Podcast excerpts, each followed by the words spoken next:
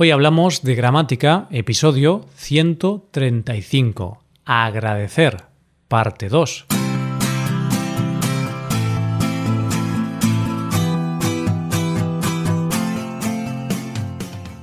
Bienvenidos a Hoy Hablamos de Gramática, el podcast para aprender gramática del español cada semana. Ya lo sabes, publicamos nuestro podcast cada miércoles. En nuestra web puedes ver la transcripción y ejercicios con soluciones de este episodio. Este contenido está disponible para los suscriptores premium. Hazte suscriptor premium en hoyhablamos.com. Hola, ¿qué tal querido oyente? Espero que estés muy bien. En el día de hoy continuamos con el tema de la semana pasada. La semana pasada estudiamos distintas formas de dar las gracias, de agradecer, y vimos cómo se usaban.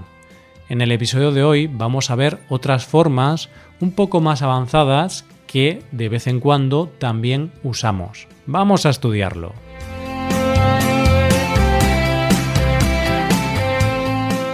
Las formas de dar las gracias que vimos la semana pasada son las más habituales y las que se usan casi todo el tiempo. Sin embargo, hay más formas o alternativas de dar las gracias que también usamos los nativos. Estos son usos un poco más avanzados y menos usados que los anteriores, pero es muy bueno conocerlos porque son alternativas que también se usan.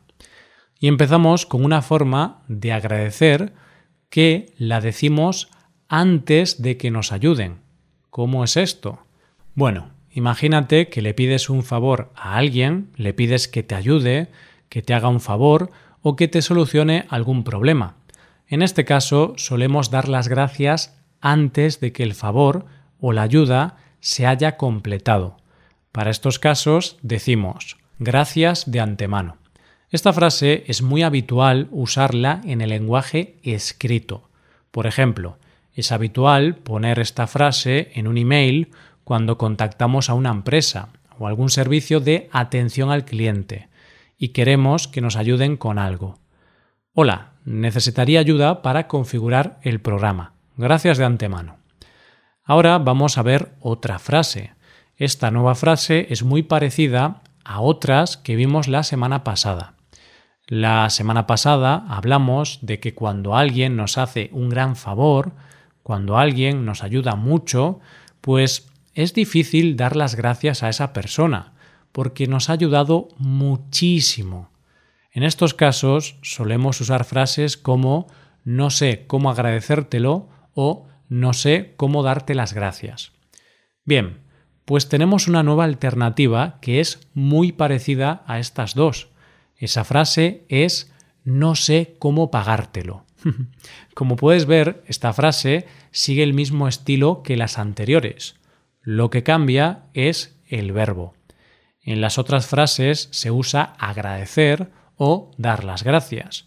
En cambio, en esta frase usamos el verbo pagar. No sé cómo pagártelo. Al usar este verbo es como si el favor que nos hicieron es tan grande que estamos en deuda con esa persona.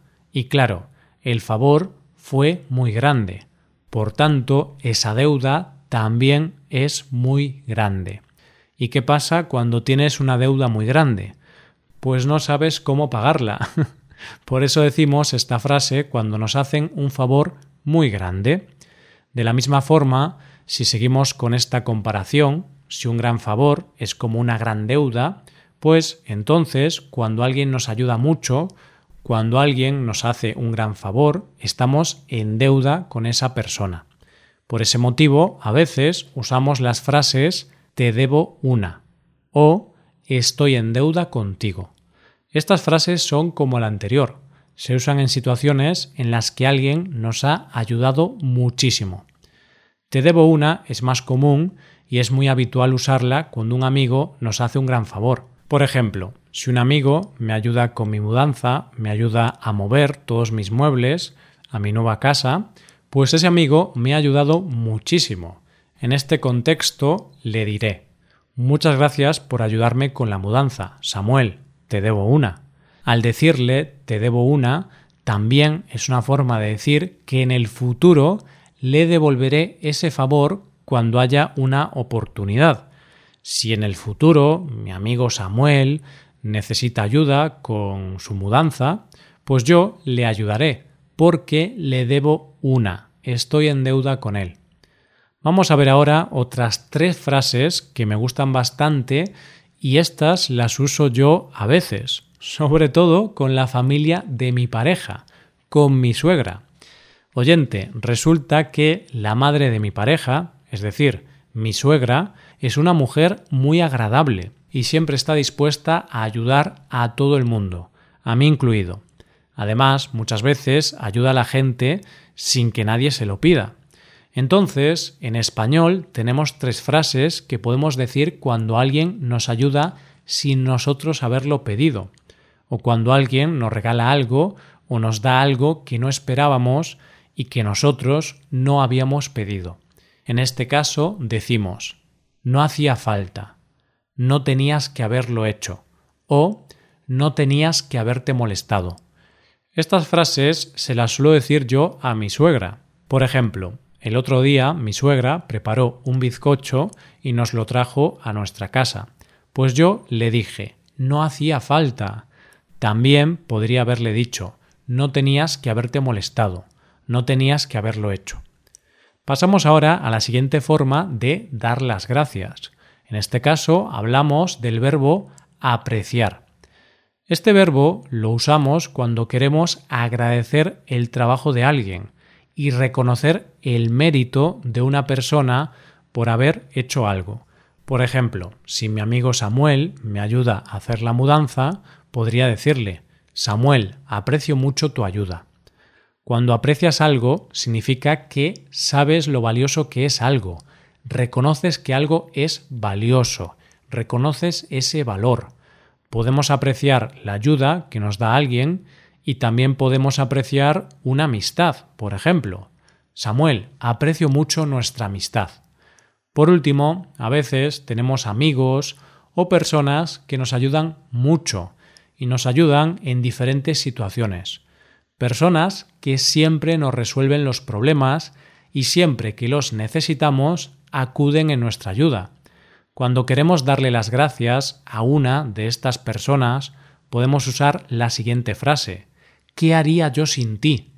Esta frase la reservamos para esos momentos en los que alguien cercano, un amigo, alguien a quien conocemos bien, nos soluciona un problema que nosotros solos no podríamos solucionar.